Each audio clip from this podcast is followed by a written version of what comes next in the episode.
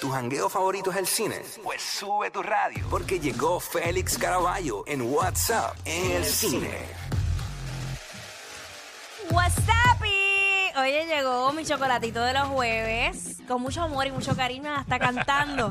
Ah. Entró por esa puerta. La puse a modelar. Ay, me puso a bailar también. Me dio la ¿Viste? vueltita para Qué que pena- sepis. Qué pena que no hay video, pero pues. Qué pena que de eso no hay pi- video. se lo pierden. ¿ah?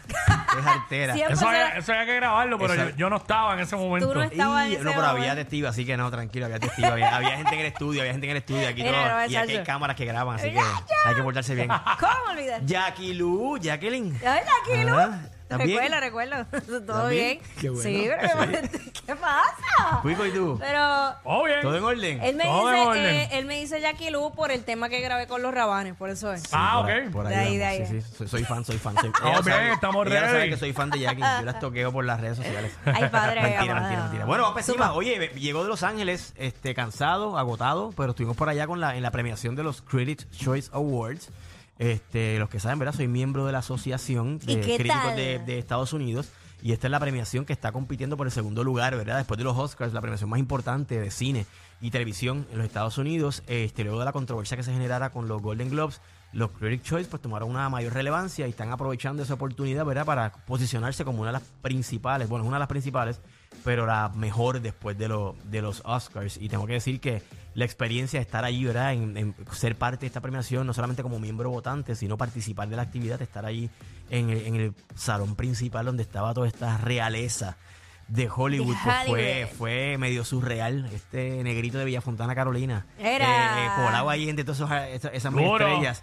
Y nada, para los que no Representando. para los que no me siguen, pueden entrar a mi Instagram ahí, Felix Iván, para que vean ¿verdad? algunas de las fotos que he estado publicando con, con todos esos artistas este, eh, ¿verdad? De, la, de, la, de la talla. De Angela Bassett, estuvo por ahí Lily James, Sebastian Stan, que es el que hace de, Avenger, de uno de los Avengers y que estuvo en, en la serie Pam and Tommy, nominado al- a los Critic Choice. Eh, y muchísimos actores que están ganadores de Oscar. Está por ahí Kate Blanchett, estuvo Julia Roberts, estuvo allí, me pasó así por el frente. Mire para allá. Roberts, ¿Y es qué tal? espectacular. ¿Serio? Espectacular, sí. Julia Y Roberts. todavía se ve bien. Yo creo que mejor en persona que. que Julia en película, Roberts. sí. Muchas Wow. veces pasa muy, eso. Muy guapa, muy guapa. Kate Blanchett es espectacular, simpática, súper agradable. Ella compartió con todo el mundo allí. Así que, nada, para que vean por ahí algunas cositas bien chéveres que, estuve, que estaba publicando en los últimos días. Obviamente, pues, dando un patadita de pecho, pero pues hay que hacerlo, hay que aprovecharlo y hacerlo. Este, Claro. eh, en mi Instagram, Félix Iván, eh, Félix Iván01 en Twitter y Félix Caraballo en YouTube. Así que estuvo, estuvimos por allí y las, las, los ganadores principales de esta, de esta ceremonia, la película que debería estar obteniendo los principales premios para los Oscars es la película Everything Everywhere All at Once, que es una película que combina drama, romance, bueno, drama, acción, fantasía y que para mi sorpresa y para sorpresa de muchos se coló entre las, mejores películas, bueno, se coló no, es una de las mejores películas del año y en muchas listas la mejor película del año, esa fue la película que arrasó en esta premiación de los Critic Choice y debería estar también arrasando en la premiación de Oscars, que ya en las próximas semanas se anuncian los nominados y voy a estar hablando un poquito sobre eso cuando, ¿verdad? cuando nos toque. Uy. Mire, esta semana que estrena, ¿Qué estrena? Porque yo. película puertorriqueña. Ah, bueno, lo de los mecánicos, Los ¿verdad? mecánicos que se estrena por ahí hoy. Ajá. Estrena hoy en las salas de cine, anoche fue la premier. Gremari Colón, el Examari, eh, vi que Mía Montalvo también. Está. Frigger, Osvaldo Frigger, que es el protagonista y productor. Ajá, vi a Eh, Suset, ba eh, Suset Suset Bacop también. está por ahí también. Sí, Jason. Calderón. Hay un elenco bien chévere. Juan Bota, que es un actor que para mí es el alivio cómico de la película. Le queda súper bien. La química entre ellos está muy, muy bien. Y trata sobre este, este trío de amigos que es despedido de un programa de televisión que ellos, ¿verdad? Que ellos tienen sobre racing, sobre carros. eh, Uy, una historia familiar. Sí, ¿qué sucede cuando esta joven, ¿verdad? Que hereda el negocio de su papá que está en quiebra, que es este taller de mecánica de carros racing también, eh, los contrata para que sean los mecánicos, ¿verdad? Y preparen estos carros para con unas competencias importantes que las va, ¿verdad? Por poner de nuevo en el tope. Pero eventualmente se da cuenta que ellos son unos actores, que ellos no son realmente mecánicos y por ahí comienza como que la parte, ¿verdad? Divertida y cómica y lo que va a empujar la historia hacia adelante.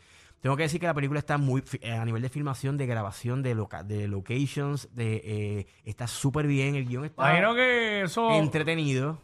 esa parte de como la pista, eso. Es allá en Aguadilla. Se grabó en era en Aguadilla, en el aeropuerto de Donde Aguadilla. hacían la media milla. Donde Sí, hermano. la corrían la media milla, O la exactamente, hacen, la, no sé. la corren todavía, exacto. Así que por allá se filmó eso. Eh, eh, tengo entendido que Frigger es un, no solamente un fanático de autos, Sí. sino certificado. en Eso iba a racing. decir, eso iba a decir que como está fría el envuelto, pues. No, él es el protagonista, Sí, él es el protagonista y Ah, productor de la ok. película y es la primera película que se hace sobre este tema en Puerto Rico. Así que Sí, Jackie, se, ¿qué? se, eh, tomó Cuéntame, 18 cuéntame. días de filmación. eh, recibieron capacitación también para manejar lo- los vehículos, en el caso de Gremarí.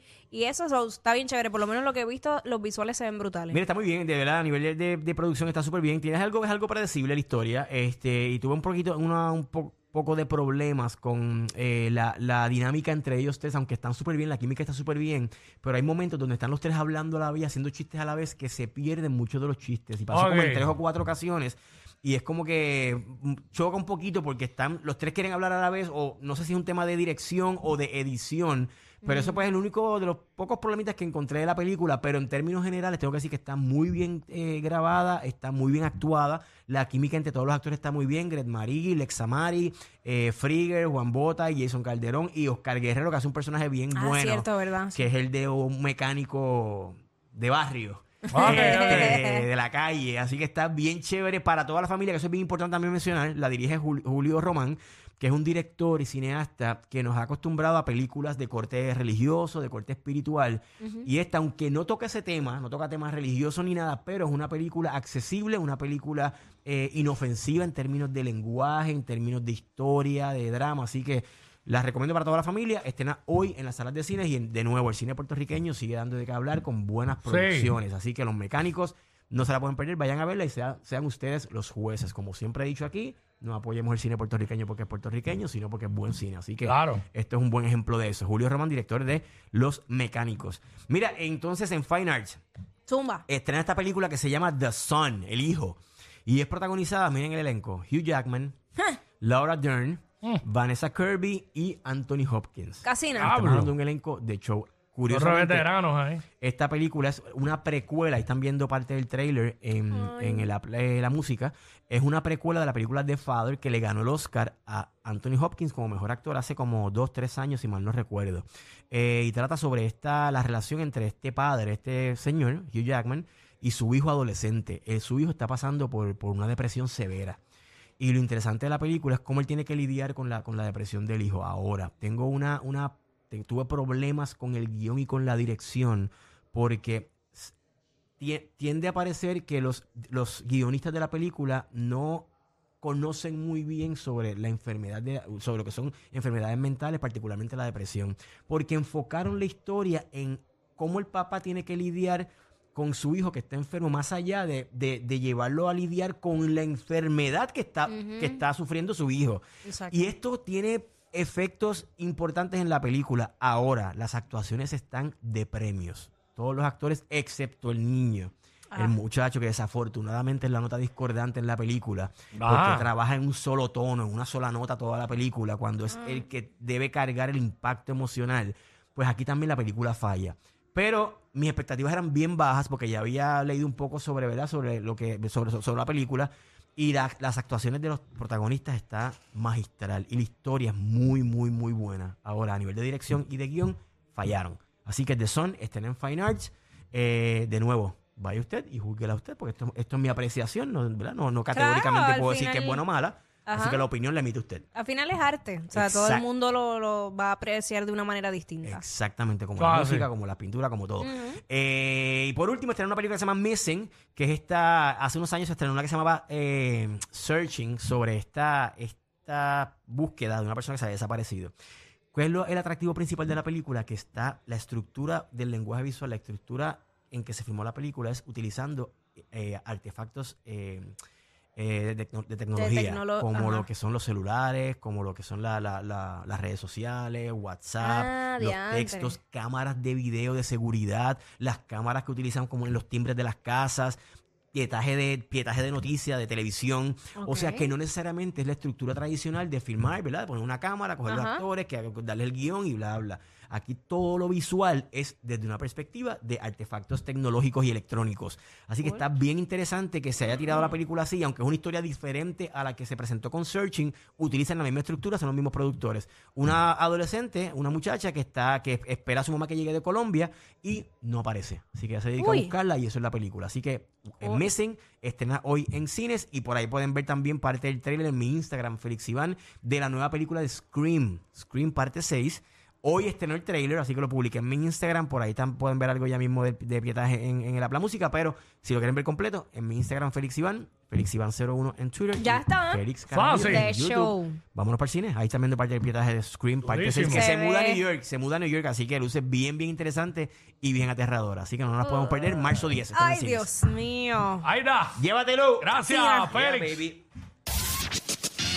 Estos dos siempre se pasan. Jackie Quickie en WhatsApp por la nueva 94.